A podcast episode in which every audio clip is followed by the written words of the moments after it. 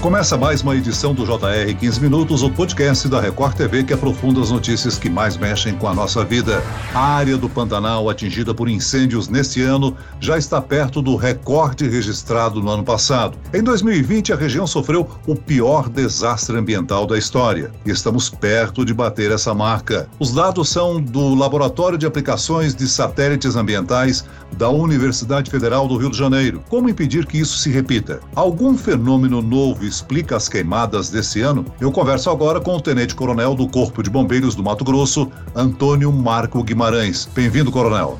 Eu agradeço aqui a, a, oportunidade de estar falando sobre essa temática e estou à disposição aí para toda a entrevista aí responder aí, esclarecer as dúvidas aí que forem necessárias. Obrigado, Coronel. Quem nos acompanha nessa entrevista é a repórter da Record TV, que no ano passado acompanhou os incêndios no Pantanal e o trabalho dos veterinários no salvamento dos animais. Ingrid Gribel. Bem-vinda, Ingrid. Oi, Celso. Olá, Coronel. Olha só, segundo o Departamento de Meteorologia da Universidade Federal do Rio de Janeiro, mais de 260 mil hectares do Pantanal já foram devastados pelo fogo até o dia 21 de agosto. Isso equivale a quase 2% da região. O que assusta é a proximidade com os números do ano passado, já que aquele ano foi o maior dos incêndios registrados na história.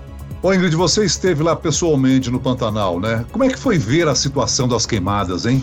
Olha, Celso, o que nós vimos de perto foi a destruição de uma área natural rica, exuberante e o sofrimento de tantos outros que conseguiram sobreviver. Foi considerada a pior tragédia ambiental em duas décadas aqui no país e provocado, é claro, por queimadas que são muito comuns nessa época do ano. O que a gente sabe é que algumas são provocadas pelo manejo do fogo, que é uma tradição entre os pantaneiros, e outras são acidentais. Eu queria aproveitar e fazer uma pergunta para o coronel qual é a explicação para incêndios tão intensos neste ano? A gente já sabe a causa desses focos de incêndio?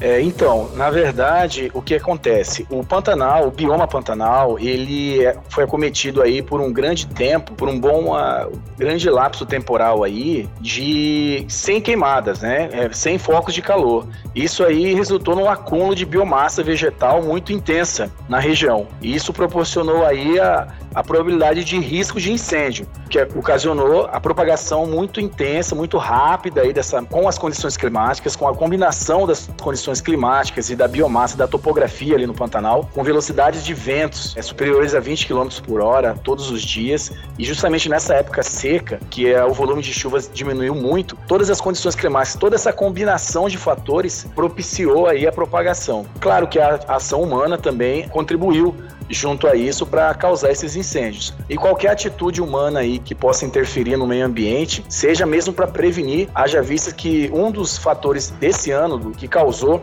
um dos inícios desse de incêndio que teve foi justamente a confecção de um acero, né, da limpeza de uma de uma massa vegetal, de uma parte de uma propriedade privada, em que teve fogo veicular, teve princípio de incêndio no maquinário agrícola, haja vista que as populações ali da, da região utilizam muito esse tipo de meio de transporte, maquinários agrícolas ali para fazer a limpeza aí das suas áreas aí como forma até de prevenir de incêndios. E justamente um desses fatores foi exatamente isso. Houve uma, uma falha mecânica aí no problema da, do maquinário e que se pro, propagou, como eu falei, das condições climáticas, num horário indevido, alta temperatura, velocidade do vento muito alta e muita biomassa no entorno aí da, dessa máquina, o que propiciou aí alastrar com muita velocidade esse incêndio que nós ainda estamos estamos aí na, em campo combatendo.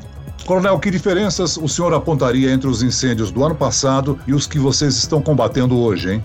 Na verdade, a diferença básica esse ano, o Corpo de Bombeiros está fazendo uma atuação junto com a Secretaria Estadual de Meio Ambiente, com o governo, a atuação mais rápida. Por exemplo, esse, esse exemplo que eu dei, esse caso que eu, que eu falei agora, é, nós, no mesmo dia, nós fomos chamados, infelizmente, em função das condições, se alastrou muito rápido e aí tomou já uma área muito grande. Nós estamos no combate já desde o início do mês, nesse combate na área, e no ano passado, em função de que teve a questão da, demora para acionamento, a situação que alastrou também as condições para vários campos, ultrapassou áreas, parte de rios que a gente considera como aceros naturais, os aceros que nós estávamos construindo não foram eficazes em relação aos incêndios do ano passado. Esse ano já estamos com um controle maior, com um maquinário ali disponível maior, uma logística mais focada. Nós estamos procurando isolar mais os focos para que não se alastre como foi ano passado. Acontece que o bioma Pantanal ele é sui generis, ele é próprio, ele tem um combate à parte em relação ao Cerrado e Amazônia, que são biomas, por exemplo, que oferece, por exemplo, no caso, um combate mais efetivo com a aeronave. São biomas mais abertos. O Pantanal é um bioma mais fechado, são matas fechadas, são matas mais densas. E em função disso, nós conseguimos abrir acessos através desses maquinários, logísticas é, suficientes. Sem elas, a gente não consegue, nós não conseguimos acessar os pontos aí dos focos,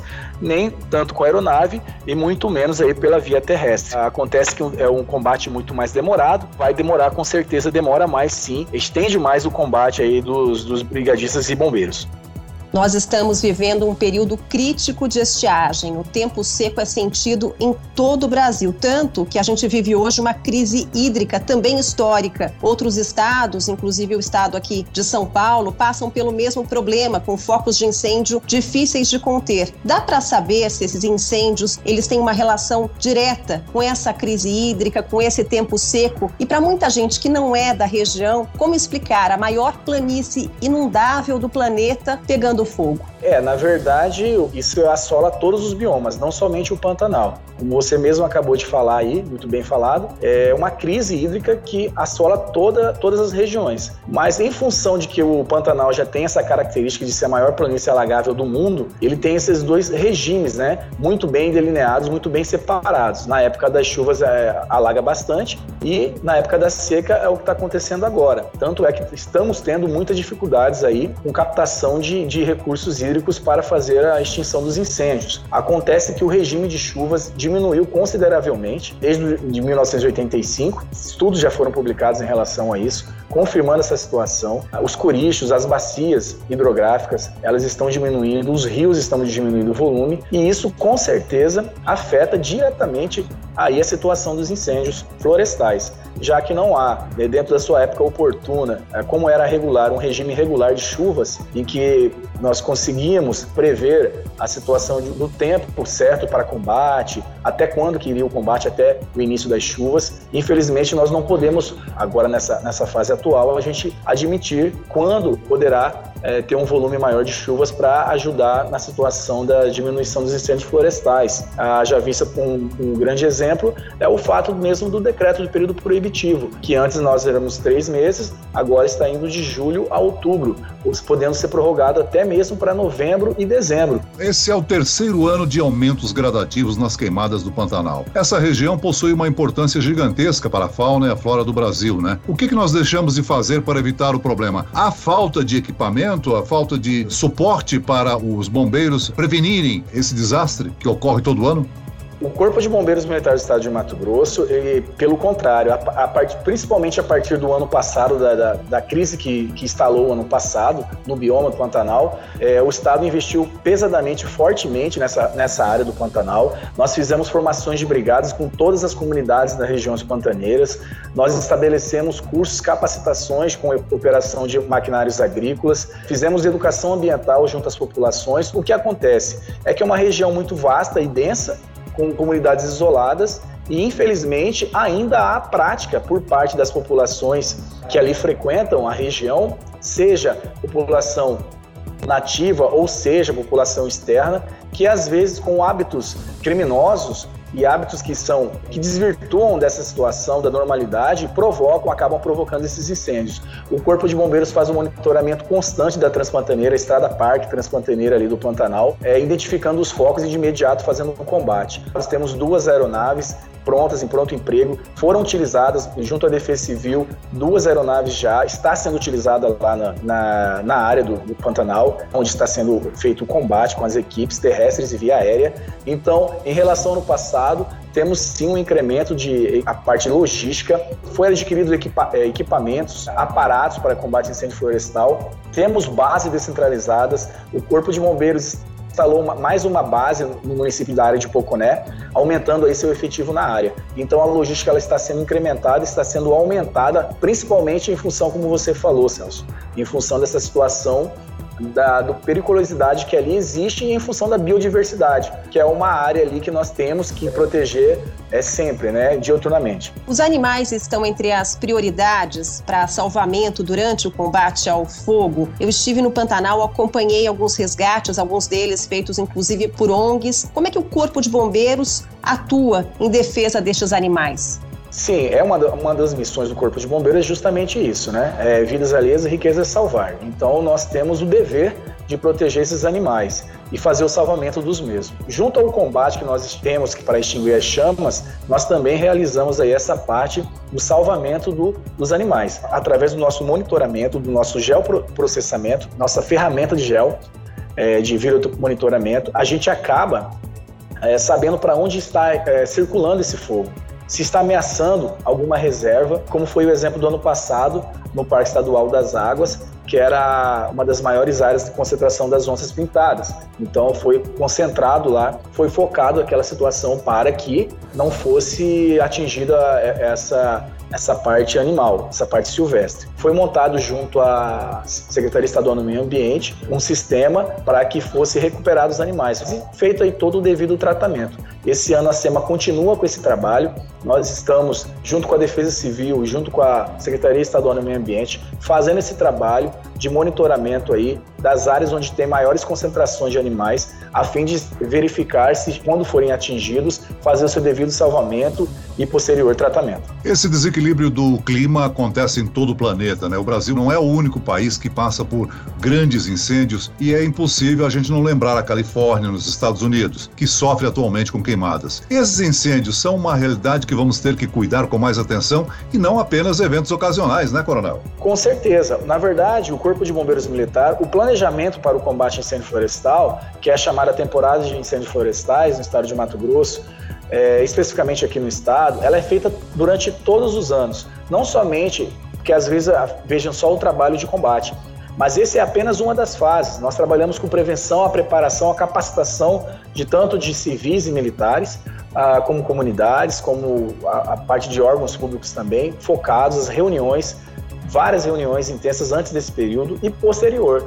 E tem uma fase também que é a responsabilização. A responsabilização ah, é feita a perícia, é feita a identificação do uso do fogo irregular na época do período proibitivo, fazemos as atuações, é, as notificações, encaminhamos para a SEMA, para a nossa Secretaria de Meio Ambiente, e para que seja feito todo aquele processo de responsabilização, para que não fique só apenas feito o combate aos incêndios florestais. Senão sempre vai haver essa, essa, esse aumento, esse incremento de incêndios, e, no entanto, se não houver essa responsabilização, mostrando para o cidadão que isso é crime, que tem, tem essa coerção, que tem que ter, é, coibir essa, essa prática criminosa, é, nós não vamos conseguir obter resultados apenas combatendo esses incêndios florestais.